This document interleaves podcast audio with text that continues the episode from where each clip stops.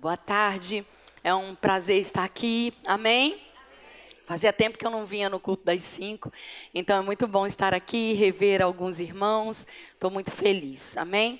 Nós temos passado, amados, é, por momentos desafiadores, né? não só agora, mas de um tempo para cá, nós temos vivido na história do mundo, não é Brasil, não é Pedra de Guaratiba, isso não é uma exclusividade nossa. Nós temos vivido os dias maus, os dias finais. Nós sabemos que, como cristãos, nós encontramos refrigério, nós encontramos as riquezas do Senhor, a provisão, a cura, o cuidado, amém? A gente não está no mundo, então a gente está vivendo uma realidade paralela do mundo. Amém? Em contrapartida, o nosso corpo ainda está aqui a gente ainda tem que conviver com as realidades naturais. E elas, às vezes, uh, nos mostram um cenário muito feio um cenário de vírus, um cenário de ataques, de insegurança, de rumores de guerra, de angústia, de preocupação. Quantos sabem do que eu estou falando? E Durante esse tempo que a gente tem vivido, a Bíblia fala algo que a gente não pode desprezar. A Bíblia diz lá em Hebreus que quanto mais o dia se aproxima, e ela escreve isso com o dia de forma é, em caixa alta, né, de forma grande, porque ela está se referindo ao dia final, ao tempo final. Então ele diz: quanto mais o dia se aproxima, é necessário que a gente congregue. Não deixe de congregar como é de costume de alguns. Porque quanto mais o dia se aproxima, mais necessidade nós vamos ter de ficar juntos. A primeira coisa que o diabo quer fazer, amados, em momento de pressão, é deixar você em casa. A primeira coisa que acontece quando você sofre pressão no dízimo, na, na, na questão financeira, é querer tirar o dízimo e as ofertas. É ou não é? Porque o diabo sabe que se a gente para de dar a semente, então a gente para de ter colheita. Se a gente para de congregar, se a gente para de se reunir, a gente para de ouvir aquilo que vai nos fortalecer. Não é ficando em casa e afastado e entristecido que você vai sentir força ou vai ter força para se levantar e sair de momentos difíceis. E parece que é isso que passa na nossa cabeça. Eu não estou bem, eu não vou. Quando melhorar, eu vou. Você está aqui ainda? Você já ouviu, já pregou o evangelho para alguém que disse: Ah, eu até queria aceitar Jesus, mas tem muita coisa errada na minha vida. Quando eu melhorar, eu aceito Jesus? Quando eu consertar isso e aquilo, então eu vou para a igreja? Já ouviu isso? Sabe quando é que isso vai acontecer? Nunca! Porque a única forma que a gente tem de melhorar e se livrar das coisas que nos impedem de ter uma vida melhor é o diabo. E se a gente não vem para a igreja, não ouve a palavra, como é que a gente vai conseguir se livrar disso? Não é pela nossa força, não é pela nossa inteligência. E isso tudo eu estou falando para dizer para você que hoje, é, na verdade, na, na quinta-feira, o Senhor me instruiu que nós teríamos um final de semana muito desafiador. E Deus havia me dado uma mensagem em fevereiro de 2017. Está anotado aqui, fevereiro de 2017. Nós tivemos uma, um estudo, na época eu estava morando em Porto Alegre, e nós estudamos um livro de Tony Cook que diz Atravessando as Tempestades. Como liderança, nós passamos todo o mês de janeiro lendo e estudando esse livro, e depois teve uma série de mensagens. E baseado nos estudos do livro, na, nas séries de mensagem, eu montei uma pregação, montei uma ministração, fui inspirada em fazer um estudo sobre isso. Os dias se passaram e eu comecei a perguntar, Senhor, quando é que eu vou pregar?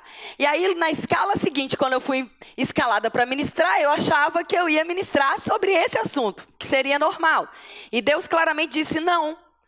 E os que me conhecem já há um tempo sabem que eu não guardo material. Então, eu não guardo ministração, eu não guardo slide, eu não guardo aula de rema.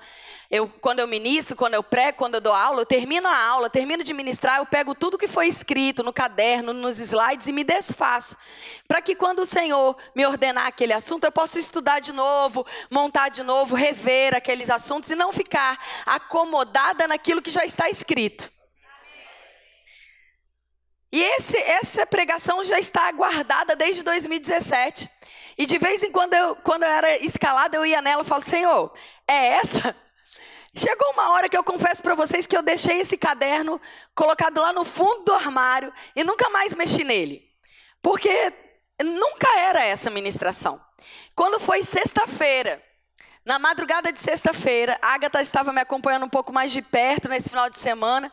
O Senhor me acordou e disse: Você vai precisar ministrar aquela mensagem que está no caderno do cupcake. E foi assustador, amados, quando eu olhei fevereiro. Deus havia programado essa mensagem para a gente ouvir. Eu não fazia ideia de onde eu estaria. Eu não fazia ideia, né? A gente faz planos, mas o plano é do Senhor, né? E o nome dessa série é Atravessando as Tempestades. Chegou a hora da gente aprender como se passa por uma tempestade. Amém, queridos? Existe fé para isso, graça para isso, poder de Deus para isso, mas existe ensino para isso. Nós não podemos desprezar o ensino, não podemos desprezar o que a Escritura nos ordena fazer antes que a tempestade chegue. Eu sei que no Brasil nós não temos tantos furacões e tempestades tão violentas em categorias mais altas como nós temos em Miami, por exemplo, nas ilhas que, que rodeiam os Estados Unidos, nas costas. Mas lá, quando isso vai acontecer, quatro, cinco dias antes, eles começam a emitir um alerta. E todo mundo já sabe o que tem que fazer. As pessoas precisam proteger as janelas, as portas, armazenar água. Você está aqui? Sabe, se você que não está acostumado com isso, vai para um lugar desse e despreza o aviso, você vai passar durante a tempestade de uma forma muito ruim. Mas aqueles que reconhecem um aviso e se preparam, eles passam a tempestade como se nada tivesse acontecido. Porque eles são supridos, guardados, protegidos, alimentados, seguros. É só esperar a tempestade passar. Não significa que não há desconforto, medo, angústia, preocupação. Mas tudo o que era necessário ser feito é feito para que a tempestade venha, passe e as vidas sejam preservadas. Amém, igreja? Você está comigo? Então, a Bíblia diz, se você quiser anotar ou abrir, a Bíblia diz lá em Salmo 34, 19. Vamos conferir lá. Vamos começar por lá. Hoje de manhã estive compartilhando com a igreja essa mesma palavra, algumas pessoas estiveram aqui. Eu estava justificando que nós não estivemos aqui um período do mês de janeiro, porque você sabe o quanto eu gosto de mudar, né? E nós estávamos mudando, porque é um hobby da nossa família, né? A gente estava na nossa 48ª mudança. Porque o nosso alvo pessoal agora é o Guinness Book. É embarcar todos os, os recordes. E a gente mudou, amados, no dia 20 de janeiro. Sabe, era um feriado. Como é desconfortável você mudar num dia em que tudo que você precisa não tem. Você está aqui? Às vezes, queridos, Deus, Ele está sinalizando coisas que no natural a gente nem está. A gente, lá a gente falou, ah, não, segunda-feira meu esposo não vai trabalhar, a lógica, né? Ai, meu esposo não vai trabalhar, vai ser maravilhoso. Por quê? Porque a gente não mora no Rio de Janeiro há anos. Eu não me lembrava que tinha feriado no dia 20.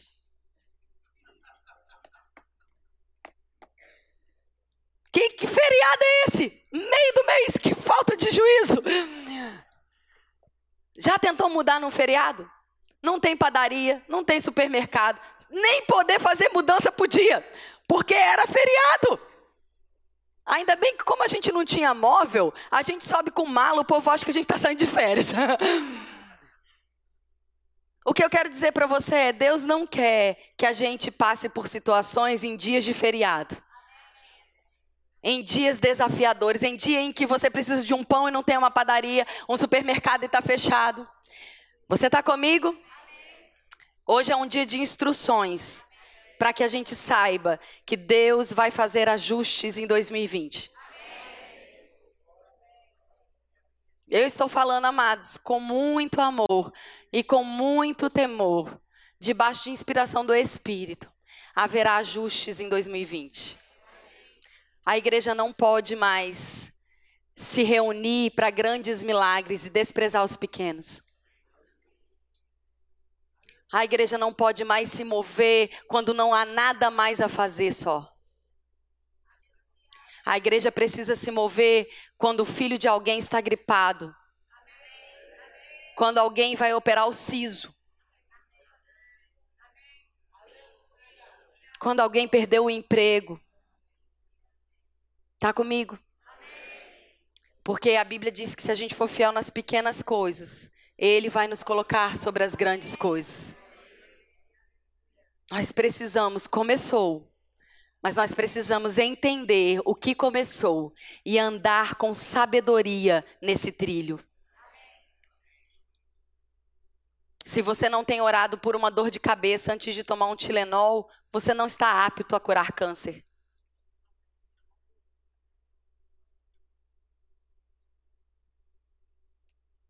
Nós precisamos, antes de tomar um remédio, e não anular o remédio antes de tomar uma medicação, nós precisamos colocar em prática o que temos ouvido.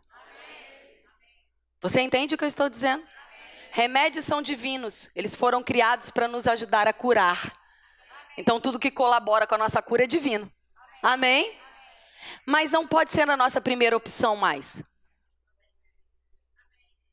Quando a dor de cabeça aparecer, eu estou falando de uma coisa tão comum. Às vezes o próprio sol, o calor provoca dor de cabeça, amém? Mas quando ela aparecer, queridos, a primeira opção é dor de cabeça em nome de Jesus, vai embora. Se você perceber que necessita de uma medicação, tome ela dizendo, pai, eu dou graças a você que eu vou tomar essa medicação. E ela não vai ter efeito colateral, ela não vai fazer mal ao meu estômago, ela não vai trazer nenhum dano, ela só vai sumir com essa dor de cabeça desgraçada e vai enfiar ela na cabeça do diabo. Em nome de Jesus, amém. Se a gente não acha necessário fazer isso para as coisas pequenas, nós não vamos estar forjados nas grandes. Você está entendendo o que eu estou dizendo? Amém? Em Salmo 34, 19 diz: O justo enfrenta muitas adversidades, mas de todas elas o Senhor os livra. É tão interessante, amados, que a Bíblia não está dizendo o justo de verdade não passa dificuldade. Não é isso que a Bíblia está dizendo. O, aquele que é amadinho, queridinho de Jesus, não tem problema.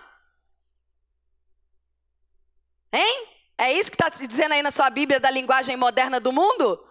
Porque na minha, na linguagem King James, bem tradicional, grega e hebraica, está dizendo: o justo vai passar por aperreio. Não é que ele pode, ele vai. É uma afirmação. Max Lucado disse algo: reduza suas expectativas em relação à terra. Aqui não é o céu, não espere que seja. Aqui não é o céu, não fique esperando que aqui seja. Não fique esperando, amados, que porque nós estamos vivendo um ambiente de fé, nós estamos blindados de toda a adversidade. Não estamos. A Bíblia diz que no meio delas nós recebemos livramento. Porque você tem que sair, tem que se mover, tem que andar, tem que comer, tem que trabalhar. Você está vivendo no mundo que é espiritual por dentro, mas por fora no mundo totalmente natural. Totalmente adverso, totalmente perigoso, totalmente contrário, aonde o príncipe dele é o nosso feroz inimigo. E o diabo não vai deixar barato para a igreja. O diabo não está olhando para mim, para você, dizendo: ah, é crente, nem mexo. Não, amados, nós somos o alvo do diabo. Porque se o diabo colocar medo em você, se ele cala a sua boca, se ele paralisa o teu ministério, então ele fez o que ele precisava fazer. E eu vejo pelo Espírito quantas pessoas estão paralisadas, debaixo de um espírito de medo, de covardia, de dizer o que a Bíblia diz, porque não quer ser rejeitado. Eu estou dizendo para você essa tarde, com muito amor no meu coração: este é o tempo de você abandonar as coisas que são naturais e se levantar por dentro e fazer o que você foi chamado para fazer. Esse é o tempo de você abrir a sua boca e se arrepender daquilo que você sabe que tem errado. A pregação de Mateus começa com Jesus dizendo: se não há arrependimento, não tem reino. Não adianta a gente ficar clamando por reino se não há arrependimento. Se as benditas frases do isso não tem nada a ver. Bendita, bem entre aspas. Hoje de manhã eu compartilhava a igreja e estava dizendo: Eu não tenho, amados, o hábito, nem o coração, nem o desejo, nem a doutrina de ficar dando ao diabo o que não é do diabo.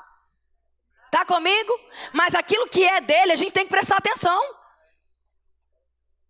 E uma das coisas, uma das estratégias que o diabo tem é nos roubar o tempo.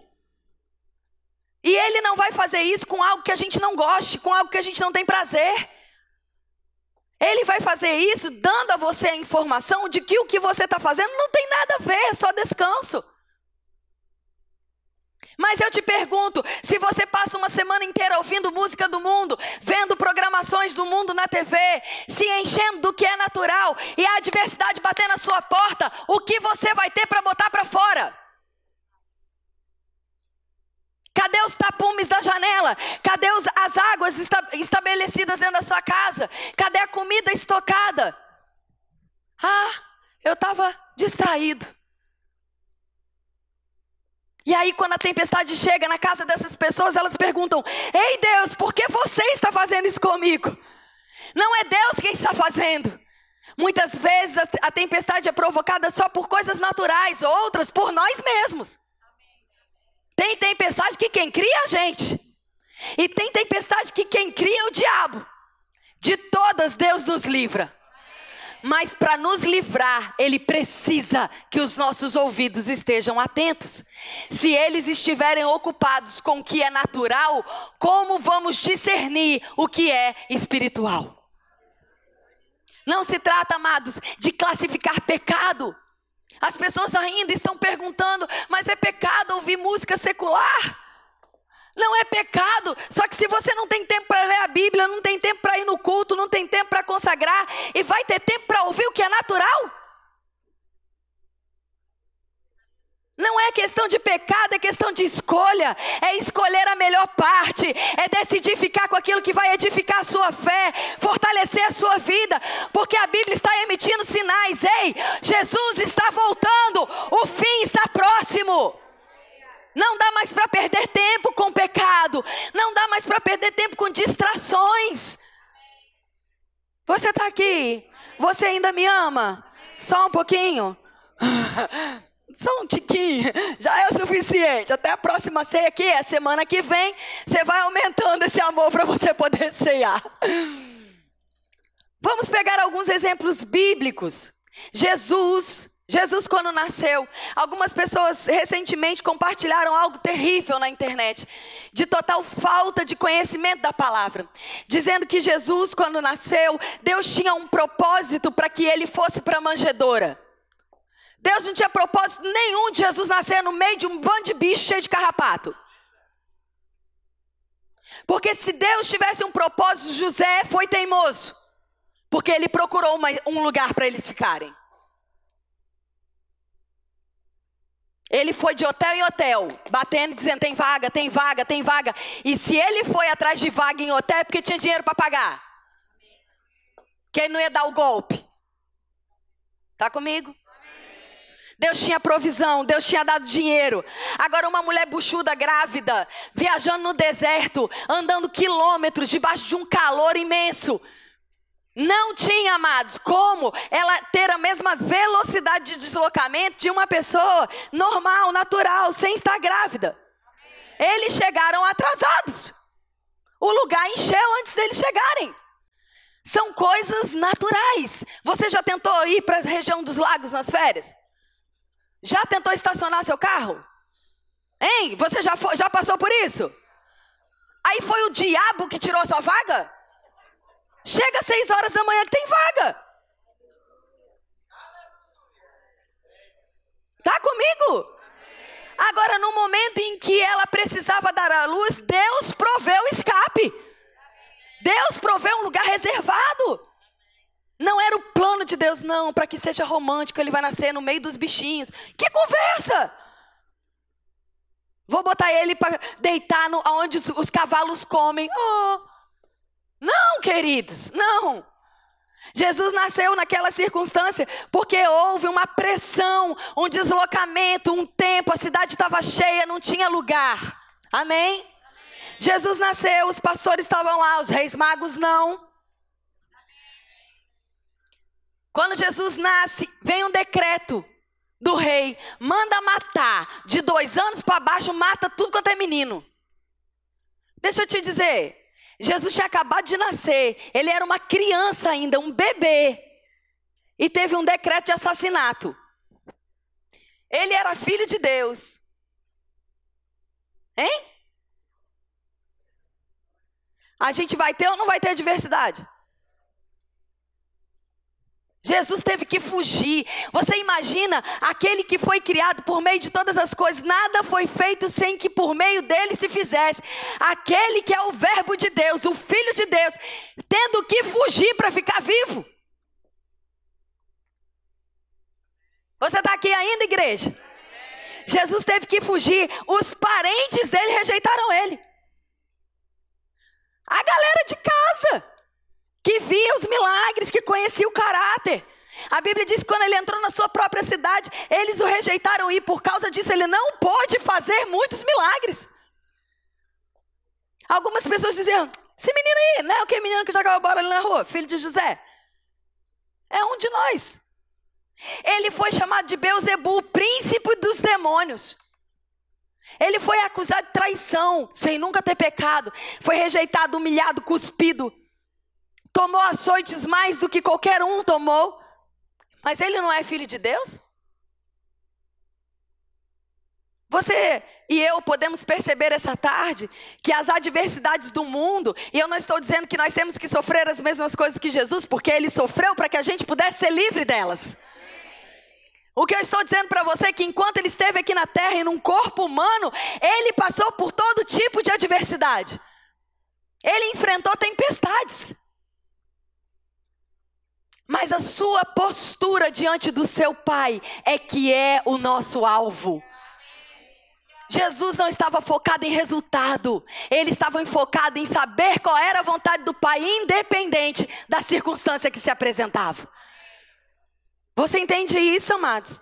Nós estamos vivendo um tempo onde a gente precisa parar de colocar os nossos olhos tão focados em resultados, da maneira como a gente quer, e começar a ver Deus agindo de uma forma ampla.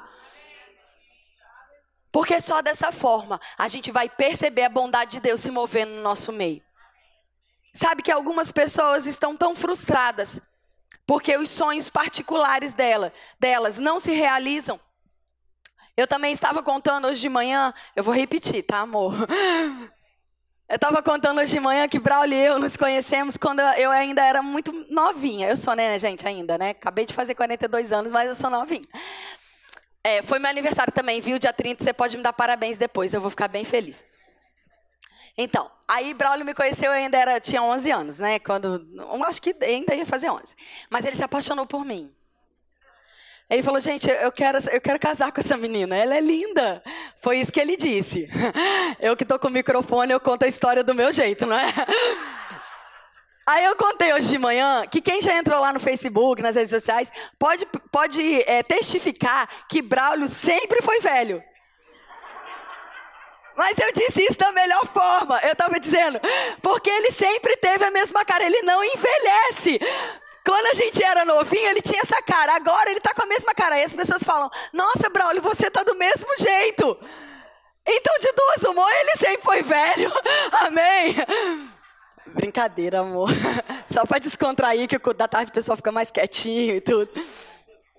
Mas quando a gente começou a namorar e decidiu casar, a gente começou naquela etapa de sonhar os sonhos, né? De casado. A gente começa: quantos filhos você quer ter? Aí fala, eu falei, na hora eu falei, quatro a ele. Eu pensava em dois. Aí eu falei, mas eu queria ter um menino e uma menina. Aí ele, ah, eu também queria ter um casal. E a gente começou a falar sobre alguns sonhos. E um sonho que a gente tinha em comum, até desenhado, era uma casa, como um chalé de madeira, com muito vidro, janelas de vidro, portas é, bem grandonas, como um chalé mesmo, sabe? Com um gramado muito grande, bem verdinho, um cachorro, era a casa que a gente queria. A gente sonhava com algumas coisas que a gente queria ter um sótão e, e ter uma vista bonita na casa e tal. Claro que isso eu tinha 18 anos. A primeira casa que a gente teve, que a gente teve uma cantoneira, o mato cresceu quase até a janela. A gente percebeu que esse negócio de ter grama extensa não era pra gente. Porque a gente descobriu que junto com a grama tinha que alguém cortar a grama, no caso. Vidro, gente, é um trabalho para limpar que você não faz ideia. O bicho você limpa a mancha, limpa a mancha. Quem é a dona de casa que se compadece comigo? Obrigado. Bota logo uma cortina e esquece daquela desgraça, que ele não fica limpo é nunca. Mesa de vidro a gente jogou fora, que é mesmo é de madeira, que ninguém fica com dedo. Sabe quando você ainda está prestes a viver uma situação, você romantiza coisas porque você não está experimentando elas. É como a maternidade, né? A gente romantiza algumas coisas na maternidade. Meu filho nunca vai fazer isso. Cinco, quatro, três, dois, um. Oh! Ah, deixa fazer. Sabe por quê, queridos? Porque antes de viver as coisas, a gente tem um cenário. Mas depois da experiência. Enrolei, contei minha vida, desabafei coisa que não tinha necessidade o tempo todinho, só para te dizer, experiência sempre vai ser mais forte do que teologia.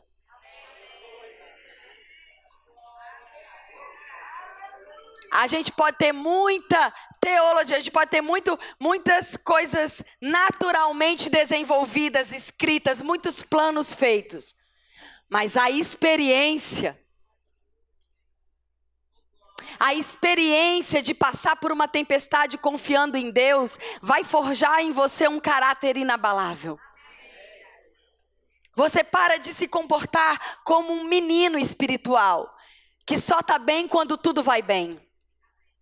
E começa a se posicionar como a gente cantou, na presença de Deus. Eu posso gritar, posso correr, posso cantar, posso desabafar, posso chorar, posso dançar. Por quê? É na presença dele que eu resolvo as coisas. Depois que eu saio dali, eu estou pronto para enfrentar as tempestades. Você está aqui? A Bíblia diz lá em João 16, 33, não precisa abrir, mas se você está anotando e quiser anotar o versículo, João 16, 33 diz assim: Essas coisas vos tenho dito para que tenhais paz em mim, no mundo, em mim. No mundo passai por aflições, mas tem de bom ânimo, eu venci o mundo. Amados, Jesus estava aqui preparando os discípulos para ir para a morte. Jesus estava avisando: é necessário que eu morra. Sabe que a primeira reação dos discípulos foi: não, não, não, a gente não quer ouvir isso. E era normal, provavelmente todos nós faríamos a mesma, a mesma coisa. Afinal de contas, passaram anos aguardando Jesus, esperando que ele chegasse. Agora ele fala, Pedro fala cheio de ousadia: Tu és o Cristo, o Filho do Deus vivo. E ele diz: Sim, eu sou. Aleluia! Aí em seguida ele diz: E é necessário que eu morra. Faz isso não, Jesus. A gente está te esperando um tempão. Tu chega faz três anos, está dizendo que vai embora. Você está aqui. Às vezes a gente, como eu disse, a gente romantiza cenários, mas pensa, o Salvador do mundo, aquele que era aguardado e esperado, aparece, diz que é Ele, e diz: sou eu, mas eu estou indo morrer. Se você amasse Jesus e estivesse lá andando junto com Ele, a sua reação ia ser: não vou deixar isso acontecer com você. Eu te amo, Jesus. Eu te aguardei. Você é o nosso Messias. Você está aqui? Mas quando a gente vê Pedro fazendo isso, fala: Ah, Pedro, que coisa feia. Pedro foi: Não, Jesus. Tenha pena de você. Quase que Jesus está falando: Tem misericórdia de mim.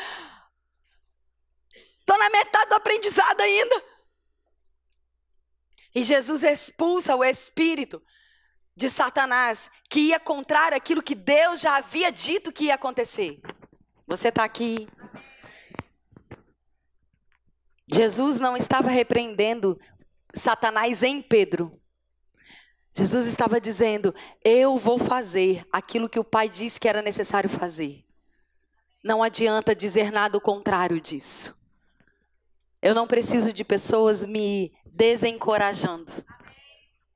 Amém, queridos. Sabe que nem sempre você vai ouvir palavras que vão ser agradáveis. Eu vou repetir, sabe que nem sempre você vai ouvir palavras agradáveis. Hoje de manhã aconteceu a mesma coisa, eu falei para trazer uma silver tape. é, assim, né? Corquinho. Sabe que às vezes as pessoas estão dizendo: você precisa melhorar, você precisa ajustar isso, você precisa aprender a andar em submissão, você tem errado, você tem repetido erros. Para para olhar a sua vida nos últimos quatro anos e ver se você não está vivendo um ciclo de desobediência. Colocando a culpa no diabo, a culpa na liderança, a culpa na outra igreja, a culpa na família, Eu faço um tratamento, amados, de tireoidite de Hashimoto. É um tratamento muito enjoado de fazer, muito difícil de fazer. E eu sou curada, amém? Mas eu também sou prudente. Enquanto eu aguardo a manifestação plena da minha cura, eu faço aquilo que eu tenho que fazer. Mas é muito ruim você ter que se submeter a algumas coisas que você não quer. Hoje, de novo, né, eu estava dizendo, eu não preciso de ninguém me encorajando para comer um bolo de aniversário, um bolo red velvet. Eu não preciso de ninguém do meu lado. Vai, Késia, a gente está contigo, mas uma fatia come, você consegue. Das mãos, irmãos. Rouba cheira aquele mais uma fatia, em nome de. Eu não estou debochando, não, eu estou falando a verdade. Eu não preciso sentar na frente de um bolo de red velvet com aquela cobertura maravilhosa e alguém ficar me incentivando a comer. Porque eu quero comer. E para algo que você deseja, que você quer, você não precisa ninguém te incentivar. Agora, para acordar 5h40 da manhã, botar um tênis e ir para academia, meu amigo. A igreja precisa glorificar de pé. É motivo de jejum, oração. Eu falei também que tem gente aí que não é muito normal, que até gosta, né? que fala que igual eu adoro, me dá prazer correr de madrugada. As pessoas, né? Estranhas. Tem coisa que a gente não faz porque ama, porque tem prazer, que tem alegria. A gente faz porque olha e fala, não estou gostando do resultado, então muda. Ah, eu não estou gostando do meu corpo. Muda.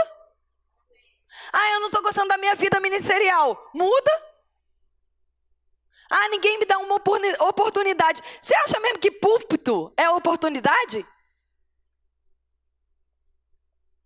Você realmente acha? Você ainda acha que púlpito é oportunidade? E não pagar conta na rua, dar mau testemunho, falar mal de liderança no Facebook? A oportunidade está aí. Use-a. Pregue de forma coerente nas suas redes sociais. Pregue de forma coerente no seu trabalho. Se você está passando por uma dificuldade financeira, renegocie a sua dívida. Não deixe para lá, não pague falando não vou pagar mesmo, pago quando eu puder. Devo no, no nego, pago quando puder. Isso não é fala de crente, isso não é postura de crente. Ah, a gente está juntado. Casa. Mas faz 20 anos, ótimo, a gente pode fazer uma festa amanhã para você. Nem precisa fazer aquele negócio de gastar tanto. Já faz 20 anos mesmo, vamos economizar. Até porque com 20 anos, pela minha experiência, os eletrodomésticos começam a queimar tudo. Para que gastar dinheiro com bolo para os outros, né não? A gente junta da liquidificador, torradeira, essas coisas que vai ser mais útil. Mas é só um papel. Qual é a necessidade? Se é só um papel, assina. Não é difícil. Concorda? Hein? Hein, Pedro? É não? Quando você tiver que casar, você não vai casar direitinho? Ai de você, se não. A gente tem que aprender, amados, que existem coisas que Deus nos deu capacidade e inteligência para fazer. E existem coisas que é Ele quem faz em nós e por nós. Mas as coisas que nós temos que fazer, Deus não vai assumir. Ele não vai pegar da nossa mão. Por exemplo, Deus precisa que a gente conheça o caráter dele e a sua palavra. Porque você e eu não temos como ministrar a palavra e o caráter de Deus sem antes conhecermos a palavra e o caráter de Deus. Todos os anos, nós, professores do Rema, escutamos pessoas nos perguntando: será que é da vontade de Deus que eu faça o Rema? Será que é da vontade de Deus que eu fique aqui segunda, quarta e sexta noite estudando? Claro que é. Nós não estamos dizendo para você ser imprudente. Claro que você precisa ser guiado, instruído, é óbvio que sim. Mas deixa eu te dizer, é claro que é da vontade de Deus que você estude. É claro que é da vontade de Deus que você se discipline. Aonde você vai tirar, da onde você vai tirar conceitos e sabedoria se você não tiver disciplina de estudo? Você está aqui. Nós não temos amados. Outro? Band-aid? Ai, meu Deus. Está virando quase uma, de, uma depilação de, de face. É que eu transpiro tanto, amado, vocês não fazem ideia. E, e eu não gosto da toalhinha do profeta, então. que tem, né, a toalhinha do profeta, mas tá dentro da bolsa, mas eu não me atrevo a pegar ela. Que quando ela vem, aí o manto vem, não é brincadeira. Só para descontrair. Pronto, qualquer coisa a gente pega outro microfone. Pronto. Vamos voltar aqui. Você está sendo abençoado? Amém. Amém.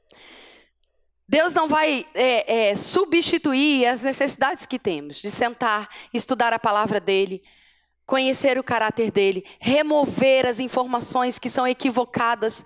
Amados, essa semana, essas semanas, como eu, eu, disse, né, existem muitas coisas acontecendo no mundo que são perigosas. Uma delas é que veio um, um, um, um homem de Deus, mas que equivocadamente falou nas suas redes sociais que Deus estava liberando juízo sobre a cidade de Belo Horizonte no Espírito Santo, destruindo aquelas cidades. Amados, Deus não faz isso. Eu vou repetir: Deus não faz isso. Todas as vezes que Deus manifestou o seu juízo biblicamente, o justo foi removido primeiro. Lembra de Sodoma e Gomorra? O justo sai. Lembra de Noé? O justo sai. Deixa eu te dizer, a tribulação vai vir sobre a face da terra. Nós, os justos, seremos arrebatados antes. A igreja não passa pela tribulação, porque toda vez que juízo de Deus está vindo sobre a terra, justo é preservado. Amém, queridos? Então não caia nessas informações, às vezes equivocadas pela falta de conhecimento. Não é por maldade, eu não estou dizendo que foi por maldade, mas por falta de conhecimento, as informações podem ser misturadas. Amém? Sim, existe um desequilíbrio natural. Sim, existe uma colheita daquilo que nós temos feito com o tempo, com a natureza. Amém, amados? Existe um descaso da, da, da política, porque todos os anos, nos últimos 40 anos que eu tenho de vida, todo mês de janeiro e fevereiro, Belo Horizonte é assolado com água. Não é novidade. Há uns anos atrás foi Rio, foi Petrópolis. Quem se lembra? Quando despencou tudo. Por quê? Porque as pessoas constroem áreas que não podem, jogam lixo no bueiro, ao invés de varrer para dentro da lixeira joga a latinha do carro no chão. Enche em top, vem água, não tem para onde ir, o que, que vai fazer? Se ela não tem para onde escorrer, ela volta, sobe, inunda, carrega tudo. Porque chuva de março, desde a época tinha música. Vem todo ano. As pessoas querem nos convencer de que está havendo um movimento global. Nada. Vai lá e pesquisa na, na, biblioteca da sua cidade, jornal lá de quando eu nasci, 1978, janeiro de 1978. Você vai ver as mesmas notícias. 40 anos atrás. Outro dia. Você vai ver as mesmas notícias. Sabe por quê, amados? Se o homem não aprende, ele vai passar pela mesma coisa, ano após ano, ciclo após ciclo, colocando a culpa em todo mundo, só não vai fazer uma autoanálise. E sem autoanálise a gente não sai do lugar. Eu estou com temor dizendo para você, igreja, que Deus está trazendo anúncios de ajuste, anúncios de tempestade. Ele está avisando a igreja, ei igreja, para de se contaminar do que com é, daquilo que é mundano. Para de trazer frases do mundo para o seu vocabulário. Para de aceitar o que é comum no lugar do que é santo e separado. Para de dizer o que é ponto de vista quando a Bíblia está deixando bem claro o que é e o que não é. Para. Porque se não parar, vai ter consequência. Se a igreja não acordar e se posicionar em santidade agora, amados, e santidade não é você é, ir para uma cúpula e ficar preservado de tudo e não fala com ninguém e não sai, não, não é isso que eu estou falando. Mas é não se contaminar com a comida do rei.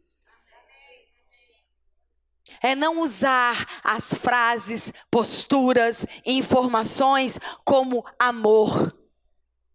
Amor corrige, amor disciplina, amor não deixa solto, amor não larga de qualquer jeito. Amor não diz, eu te entendo, eu, eu, fica aí no seu tempo, toma o teu tempo. Amor diz, cara, muda rápido, porque só você está perdendo com essa sua postura. Mas e se fulano não falar mais comigo? É melhor ele não falar mais com você agora, mas tomar uma atitude correta do que continuar sendo seu amigo e perder tudo que Deus tem para ele. A Bíblia nos alerta, amados, que muitos acabam sofrendo coisas nesse tempo porque estão desprezando os avisos de Deus. Ceando de qualquer forma, vivendo de qualquer forma. Eu sei, igreja, que talvez você queria essa tarde uma palavra de que você vai ficar rico. Para você poder gritar bem muito e correr bem muito. Mas como eu disse, nós tínhamos planos e esses planos, aos olhos da nossa família, de alguns parentes, foram frustrados. Mas aos nossos, nós abrimos mão daquilo que sonhávamos, porque entendemos que o que a gente sonhou como casal não cabia no propósito de Deus para a nossa vida. Você acha mesmo que nesse tempo a gente ia ter tempo para cuidar de grama? A gente mal tem tempo de falar um com o outro. Se bobear muito, tem que ligar, marcar na agenda. Você está aqui. A gente mal tem tempo de sentar e fazer uma refeição. Você acha que ia dar tempo de ter isso e aquilo? Você precisa, assim como eu, assim como nós, reavaliar se os seus planos não roubam o propósito de Deus na sua vida. Se você não está tão focado em fazer algo porque era algo que você sonhou e para você é resultado de sucesso, mas no, no, no, olhar de Deus não é resultado de sucesso. Resultado de sucesso é você curvar os seus planos e deixar que os dele sejam feitos na sua vida. E assim como eu disse essa manhã, nada me deixa mais pleno e mais feliz do que obedecer a Ele. Então, talvez lá com 16, 17 anos eu pensava: o dia que eu tiver isso, eu vou ser tão feliz. No dia que essas coisas acontecerem, eu vou ser uma mulher realizada. Amados, nada me deixa mais realizado do que pregar a palavra. Mas com 17 anos eu não sabia disso. Agora chegou uma hora que eu sabia disso, mas ainda assim eu precisava decidir: ou eu fazia a vontade de Deus, ou eu persistia em fazer a minha. E perceba, Deus não ia me condenar se eu decidisse fazer a minha. Ele não ia me punir, ele não ia me abandonar, ele não ia dizer: então fica aí com o teu plano que eu vou seguir com a minha vida. Ele ia dizer: ô oh, minha filha, e tudo aquilo que eu puder te abençoar, eu vou te abençoar. Mas eu tenho planos melhores. Você nunca vai ser plena só correndo o seu plano. Nós passamos uma semana difícil e essa madrugada eu estava muito cansada. O meu corpo estava exausto. E às três e quatro da manhã, na hora que eu peguei o celular, eu falei: Eu não acredito que eu estou acordada três horas da manhã. E o Senhor falou comigo. Eu na hora repreendi, né? Eu falei: Insônia, vai embora em nome de Jesus. E o Senhor falou: Não, você precisa se preparar.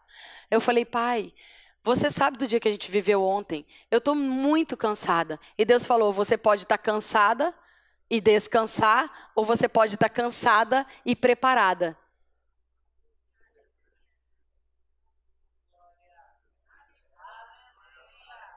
Se eu decidisse continuar dormindo, o Senhor ia guardar o meu sono. Eu ia acordar descansada, mas talvez insegura por todo o dia de hoje.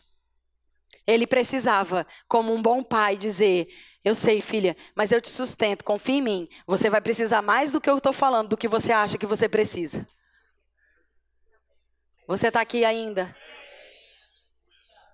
A minha pergunta para você essa tarde é: quando as tempestades vêm, que voz ela tem ouvido? O que, que a tempestade ouve quando ela chega na sua casa? O que a tempestade ouve quando ela chega no seu coração como medo, insegurança? O que a tempestade ouve quando ela assola uma igreja?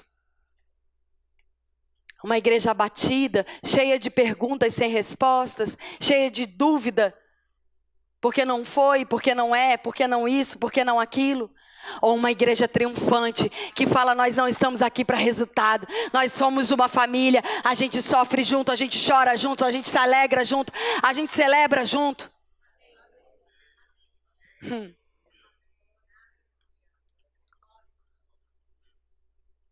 A obediência em Deus não nos priva de tempestades. Obedecer a Deus não é selo de que a gente está livre de tempestade. Amém. Segunda coisa, Deus se importa. Diga comigo, Deus se importa. Eu, de novo, estava compartilhando sobre algo. Nós fizemos uma mudança muito difícil. É, nós viemos para o Rio de Janeiro e a gente só tem roupa. E algumas xícaras, porque eu faço coleção, poucas. E alguns livros, muitos. Todo o resto foi vendido, doado, e a gente veio com isso. E agora nós mudamos, até então a gente estava morando em casas de temporada e mudamos para um apartamento que não tem nada. E a gente fez de uma caixa um rec, as cadeiras de praia são um sofá, e por aí vai. Daqui a pouco tudo chega, amém? Estou me queixando, estou contando para você como é que está o cenário. E eu sou uma mulher com um pouco de dificuldade, pouquinha, quase nada, de organização. Porque sou eu que estou com o microfone. Se fosse ele, ia dizer: minha mulher é paranoica com organização. Tem que estar tá tudo no lugar, tem etiqueta para tudo. Enfim. É exagero, gente, não sou tão assim. Mas, de fato, me agonia ver uma casa desorganizada. É angustiante para mim bem angustiante, muito angustiante. eu estava lá, sentada na cadeira de praia, confortavelmente. Hashtag só que não. E o meu marido, gente, ele é pastor 24 horas. 24 horas a unção pastoral está sobre ele. E eu, nesses últimos dias, murmurei tudo que eu não podia. Eu reclamei de tudo. Até o pintor que estava pintando apartamento nos abandonou no meio do, da obra. Pelo amor de Deus. Sabe quando tudo pode dar errado? Pronto, deu. Nessa mudança, tudo que podia dar errado, deu. O cara do granito ficou doente, não pôde entregar, a gente ficou sem água, ficou sem geladeira. Eu falei, Jesus Cristo, será que a varanda é segura? Já estava naquele momento. E eu ontem estava cansada de mim, eu estava cansada de me ouvir. Eu falei, Jesus, como eu estou reclamando, eu preciso sair desse ciclo vicioso. E eu sentei, eu estava lá quieta, tomei um banho, lavei a cabeça. Aí eu estava quietinha lá na cadeira. Aí Braulio sentou do meu lado, meu esposo, lindo, maravilhoso. Aí virou para mim, olhou para fora e falou: Que vista linda a gente tem.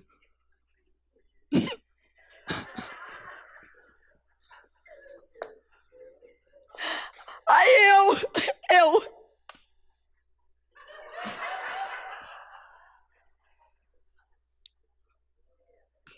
É, amor. É linda. Ai. Mas na mesma hora o Espírito Santo falou: Você não queria melhorar? Olhe para os pássaros. Lembra Mateus 6? Não fica preocupando o que vai vestir, o que vai comer, o que vai ter, o que não vai ter. Procura uma janela, busca uma fresta, no meio dos lugares sufocantes, vai para fora, olha para um pássaro e lembra, ele não tem medo do inverno, ele não tem preocupação com o verão, ele não tem preocupação com comida, com água, com abrigo. Aí a Bíblia diz: se Deus cuida de um passarinho, ele não vai cuidar de você?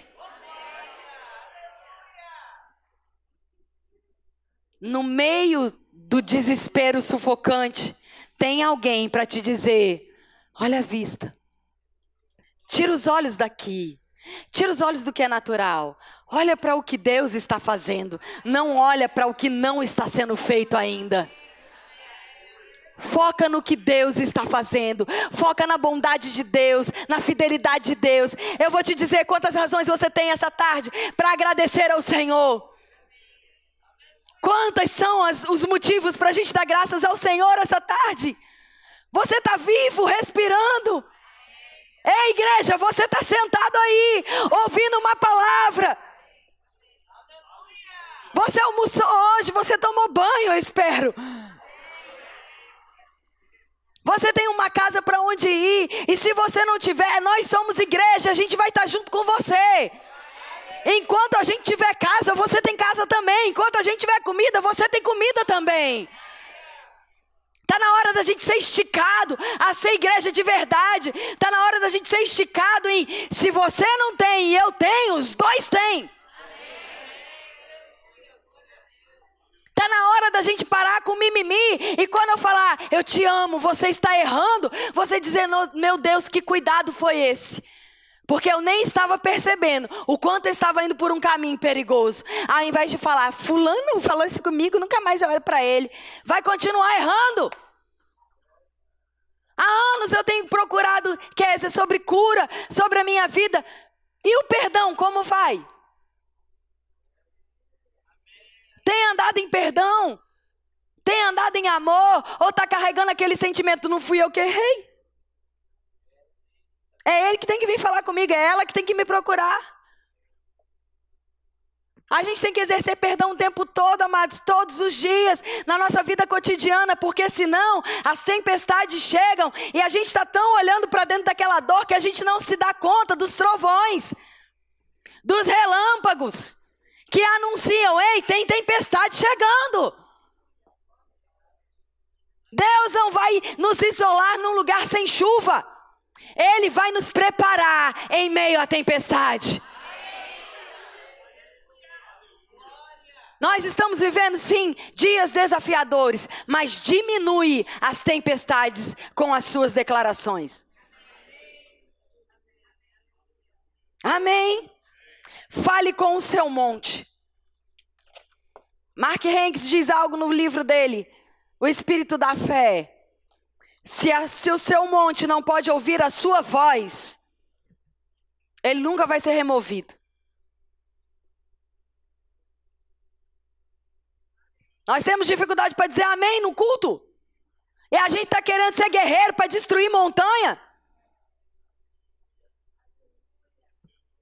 Se a tempestade não ouve a minha voz, se ela não ouve o meu comando de vá embora, e eu quero no desespero exercer essa autoridade, não vai funcionar. Desespero não funciona, o que funciona é fé. E fé não se exerce apenas quando não tem mais nada para fazer. Fé precisa ser exercida nas pequenas coisas do dia a dia. Abriu a geladeira, está faltando coisa, começa a chamar a existência o que não tem. Abriu o armário, está faltando coisa, chama a existência. Abriu o coração e percebeu que tem um vazio ali dentro, chama o que você precisa. Não é pensando, não é esperando alguém fazer por você. Não é dizendo ninguém me ajuda. Pega a palavra, o Espírito Santo está aí dentro de você. Se mova em fé, abra a sua boca, mova as águas, mova o céu. Deus não vai mover grandes milagres em berçário.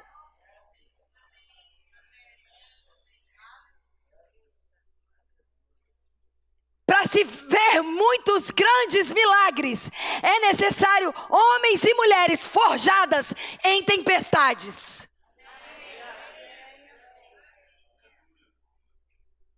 Como eu disse hoje de manhã, mergulho não é para amador. Jacarezinho na praia é. Pegar onda de jacaré, sabe? Não? Até fiz a mãozinha. Isso é para qualquer um, até criança faz. Agora, mergulhar nas profundezas do mar precisa de equipamento, de segurança, de instrução, de ter treinado. Muitas vezes vai precisar mergulhar primeiro com o instrutor. Durante anos treinar aquilo. Porque não é para amador, não é para qualquer um. Quer ir em lugares mais profundos. A igreja está cantando: Eu quero andar sobre as águas, eu quero lugares mais profundos. Então a gente vai precisar crescer. E crescer não é para criança. Não dá para ter ser adulto e vestir roupa de criança. Não dá para ser adulto e ter fala de criança. Se a gente quer coisa profunda, a gente vai precisar se comportar na idade correspondente a coisas profundas.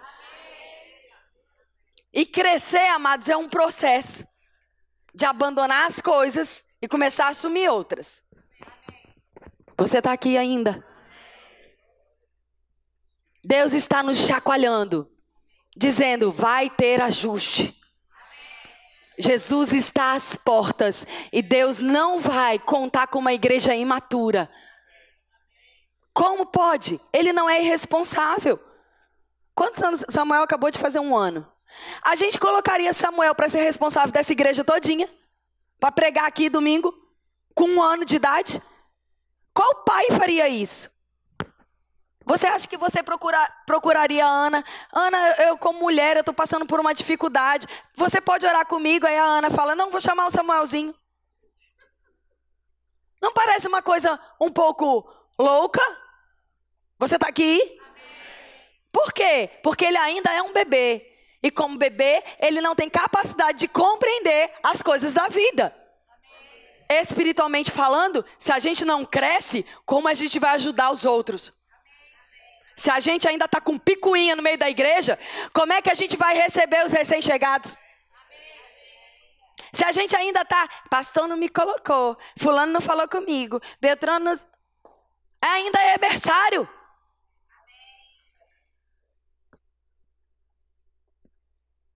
Deus vai trazer ajuste em 2020. Ajuste para crescimento, para fortalecimento. Ajuste para a gente não passar em tempestade de qualquer jeito. Ajuste para a gente viver as coisas mais profundas, ver o que naturalmente a gente não viria. Porque em lugares profundos você vê coisas que só quem mergulha vê. Peixinho você vê em qualquer lugar. Mas para você ver as profundezas do mar, é necessário mergulhar no profundo. Quando você está no profundo, você não escuta. é outra comunicação. As vozes internas, as vozes externas não são ouvidas. Para terminar, no ano de 2015, um tsunami atingiu a Índia, Indonésia, obrigado. Um casal de brasileiros estava mergulhando ali.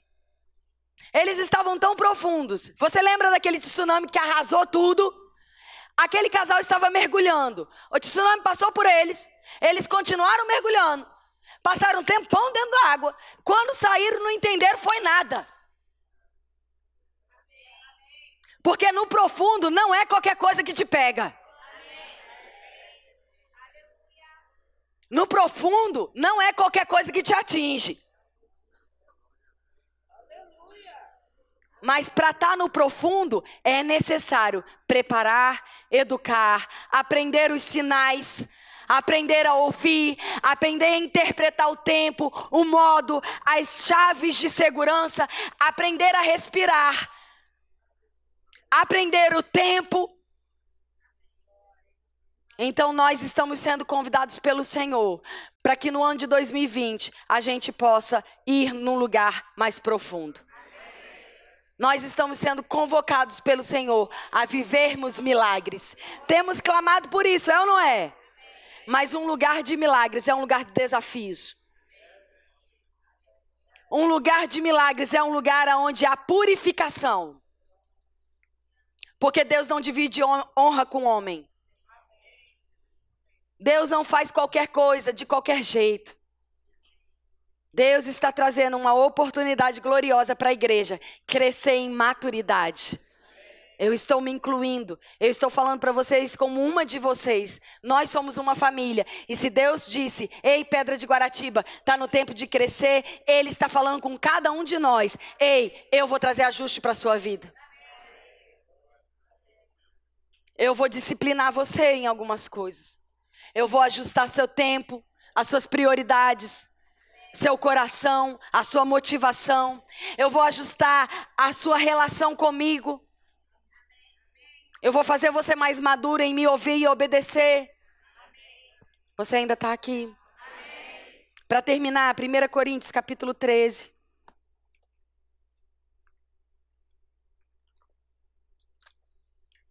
1 Coríntios 13, 12.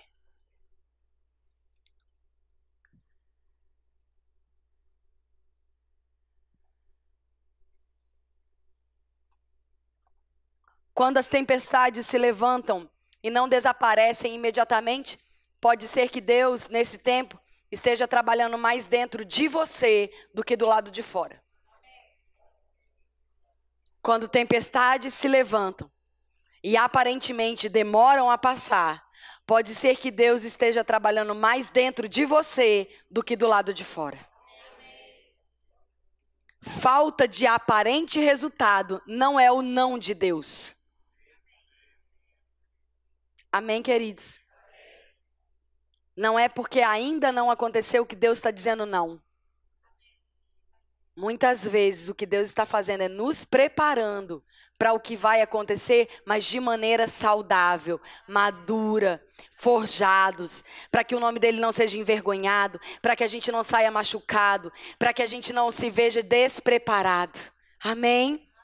1 Coríntios 13, 12 diz assim: Agora, portanto, enxergamos apenas um reflexo obscuro, como em um material polido. Entretanto, haverá o dia em que o veremos face a face. Hoje conhecemos em parte, mas o conheceremos perfeitamente, da mesma maneira como ele nos conhece.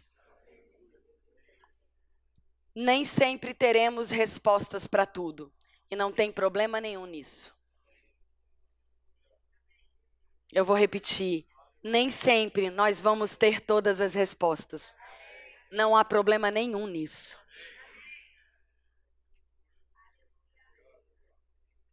O povo da fé também diz: Eu não faço ideia. Eu não sei. Nós não precisamos catar versículos para dar todas as respostas. Quanto a isso, eu não sei te dizer, mas o que eu sei, Deus é um bom pai. Ele tem cuidado de nós. Eu posso olhar para a minha vida e vejo os livramentos. Eu posso olhar para os milagres à minha volta e vejo a bondade de Deus. Eu sei do caráter de Deus. Eu sei o que Deus é, eu sei o que ele faz. Ele não está matando, roubando e destruindo. Quem faz isso é o diabo. Eu sei da bondade de Deus, eu sei dos livramentos. Eu sei que ele é o alfa, o ômega, o princípio, o fim. Eu sei que ele enviou o filho dele, morreu no meu lugar, ressuscitou o terceiro dia e prometeu que vai vai me buscar. Eu sei que Ele tem provido para mim alimento, sustento, alegria, saúde. Ele tem guardado a minha família. Ele tem sustentado a minha fé, a minha força, a minha casa. Talvez você não tenha resposta para algumas coisas, mas você tem resposta para muitas coisas. Para muitas coisas. E para terminar de verdade sobre a fé, Existe uma história que eu ouvi de um ministro do Verbo que um rato entrou dentro de uma cabine de avião. E quando os pilotos já estavam com o protocolo de levantar voo e viram aquele animal dentro da cabine, então o copiloto perguntou para o piloto: "E agora, vamos cancelar o voo? O que nós vamos fazer? Tem um rato aqui dentro." E o piloto falou: "Não, nós não precisamos cancelar voo nenhum. Existe uma altitude aonde esse rato vai morrer, ele não vai suportar. Então, para a gente terminar e matar o rato, acabar com as ratazanas, é só voar mais alto. Você não precisa cancelar o voo. Você precisa subir a altitude. Quando ratos aparecem, você não precisa botar o pé no freio e dizer está cancelado o voo. Você vai falar: não, meu amigo, puxa aí, porque a gente vai ter que voar mais alto para matar os ratos. Ratos não sobrevivem em lugares altos. Quando ratos aparecerem, não põe o pé no freio puxa o manche e sobe o avião, empina o bico, porque ele vai morrer. E a gente vai voar mais alto, a gente vai mergulhar mais fundo, a gente vai correr mais rápido, porque eu sei em quem eu tenho crido, eu estou certa, amados, que Deus não vai nos decepcionar. Ele é vencedor, ele é vitorioso. Essa batalha é vencida. Nós não estamos crendo num Deus morto, coitado, pendurado no madeiro. Ele ressuscitou, ele venceu. E da mesma forma, igreja, que ele venceu, nós também vencemos. Ainda que o meu corpo morra, eu sou eterna. Ainda que o meu corpo padeça, a minha eternidade é por dentro. Você pode dizer essa tarde: Eu sou eterno. Eu sou eterno. Essa é a convicção que precisa chacoalhar a igreja. Essa é a convicção que precisa fazer a gente cantar aqui de fé em fé, que só vai melhorar. Porque cantar músicas assim em meio a dias difíceis é muito difícil. É mais fácil cantar aquelas músicas que fazem a gente chorar. Porque ninguém aqui está com vontade de fazer rodinha e sair dançando e correndo. Mas atitudes de fé são assim. Você já deu uma carreira hoje? Você já correu e já se alegrou, porque você sabe qual é o seu futuro, você sabe que está sendo provido para você. Que tal a gente dançar e tocar o pandorim lá antes do mar se abrir? Porque depois é fato. Depois que o mar se abre, você está celebrando fato. Agora, antes de se abrir, é fé. Deus está procurando quem é da fé aqui. Quem está pronto para dançar essa tarde e celebrar e correr e se alegrar na presença de Deus, porque Ele vive e nós temos a certeza de que Ele é um bom Pai e está cuidando de nós. Amém, igreja? Você pode ficar em pé essa tarde. Aleluia! Eu realmente desejo de todo o meu coração que você tenha sido abençoado, enriquecido, abastecido essa tarde. Eu oro para que você tenha uma semana sobrenatural.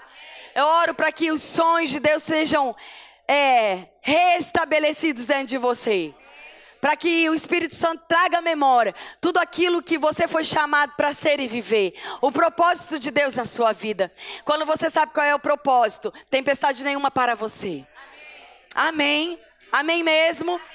Se você veio aqui essa tarde e você é, estava aqui por qualquer outra razão a não ser adorar o Senhor, eu quero te dizer que você veio aqui porque Deus chamou, atraiu você para esse lugar. A Bíblia diz que a unção atrai. A unção atrai para trazer respostas, cura, milagre e salvação.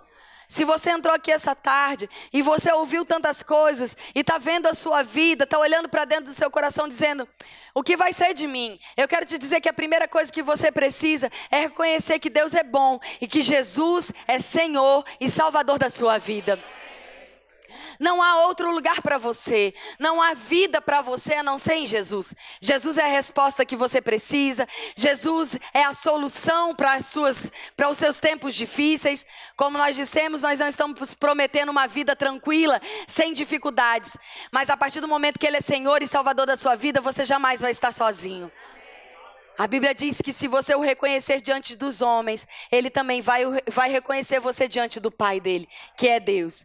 Então, essa tarde eu quero fazer uma pergunta.